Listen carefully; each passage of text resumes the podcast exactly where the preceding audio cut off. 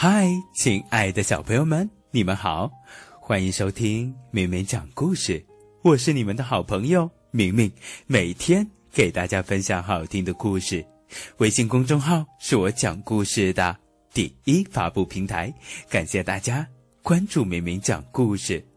今天明明要给小朋友们分享的是《当经典童话遇见艺术大师》系列的侏儒怪的故事。如果你有这本绘本，请将它拿出来和明明一起边听边看绘本。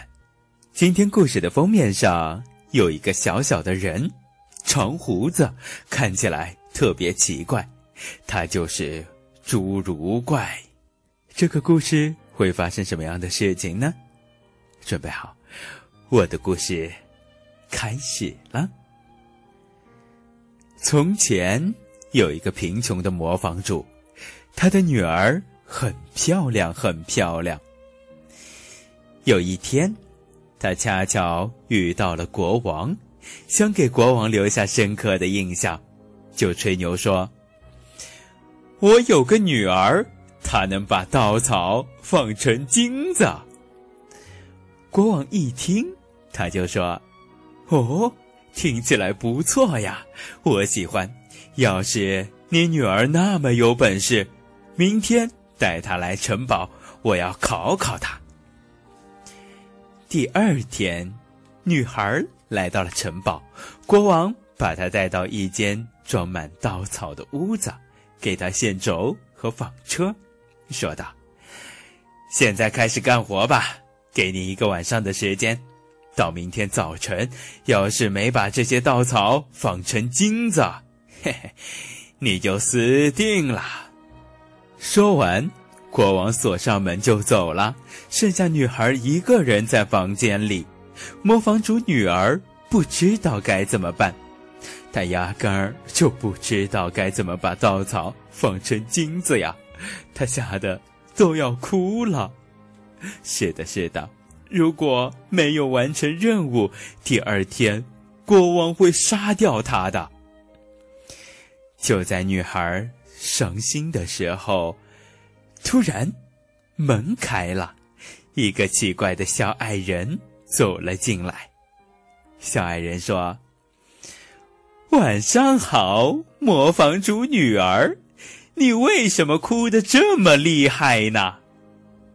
女孩说：“嘿嘿，我必须在明天早晨把这些东西全部纺成金子。”可我根本不知道该怎么办呢，小矮人问道：“要是我能把稻草纺成金子，你会怎么报答我呢？”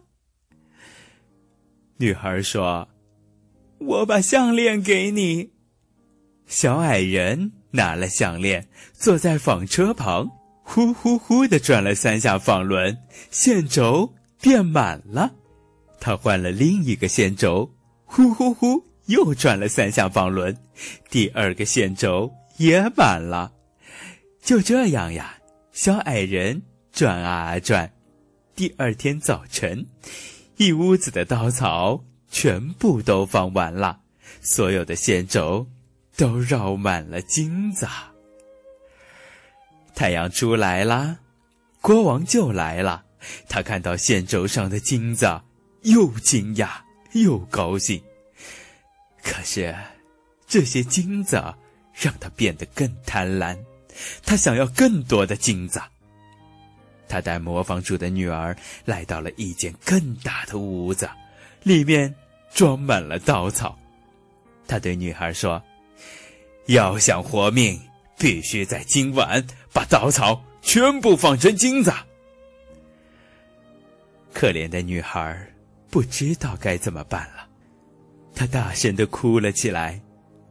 房间的门又打开了，小矮人站在门口，他问道：“要是我能把稻草纺成金子，你该怎么报答我呢？”女孩说：“我把手指上的戒指给你。”小矮人。拿了戒指，转起纺车，开始纺线了。第二天早晨，他把满屋子的稻草全部纺成亮闪闪的金子。国王看到了金子，他高兴极了。可是，他还想要更多金子。于是，他带磨坊主的女儿来到了一间更大的屋子，里面装满了稻草。国王对女孩说：“必须今晚把这些稻草全部纺成金子。如果你做到了，我就娶你为妻。”国王心想：虽然她只是个磨坊主的女儿，但就算找遍整个世界，也找不到比她更有钱的了。说完，国王就走了，只剩下女孩一个人。小矮人第三次出现，他问道：“要是我能把稻草纺成金子，你怎么报答我？”女孩回答道。我已经没有东西给你了。答应我一件事吧，等你当上王后，把生下的第一个孩子给我。女孩心想：谁知道会发生什么事呢？而且她实在想不出别的办法了，只好答应小矮人，把自己的第一个孩子给到他。小矮人再一次。把满屋子的稻草全部变成了金子。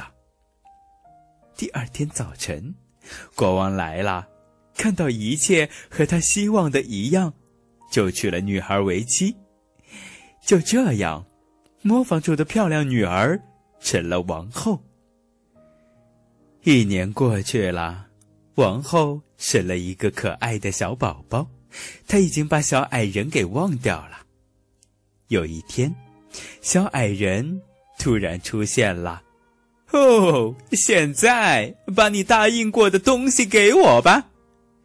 王后吓坏了，他愿意把整个王国的财富都给小矮人，只求他别把自己的孩子给带走。可小矮人说：“不行，我就想要个活生生的东西。”王后听了以后。她大哭起来，哭得好伤心。小矮人看到他这么难过，就说：“给你三天时间，如果你能在三天内猜出我的名字，就可以留下孩子。”哦，这天晚上，王后整夜都在想她听过的各种名字，还派出使者到全国各地收集名字。第一天，小矮人来了，王后把他知道的所有名字都报了出来：卡斯帕、梅尔基奥、帕埃塔扎尔。可是，小矮人每次都说：“不，那不是我的名字。”第二天，王后调查了城堡附近的村子，想知道当地人都叫什么名字。小矮人一来，他就报出一个个不常见的、稀奇古怪的名字。你叫斯科尼瑞布斯，羊腿，或者斯宾德汉克斯。可小矮人呀，每次都说：“不，那不是我的名字。”第三天，使者回来了，对王后说。我一个新名字也没找到，不过我爬过一座高山时，路过一片狐狸和野兔出没的树林，看到一所小房子，房子外面点着一堆篝火，有个奇怪的小矮人在火光中跳舞，他一边单腿跳，一边唱着：“今天酿了酒，明天烤面包。”王后的小孩给我抱，乐得蹦蹦又跳跳。我的名字是侏儒怪，王后永远猜不到。侏儒怪肯定不知道，使者已经听到了他的名字。王后听了以后呀，她太高兴了。不一会儿，小矮人他就来了。小矮人问：“尊敬的王后。”我叫什么名字？”啊？”王后故意问道。“啊，你的名字是杰克吗？不是。是，是约翰吗？不是。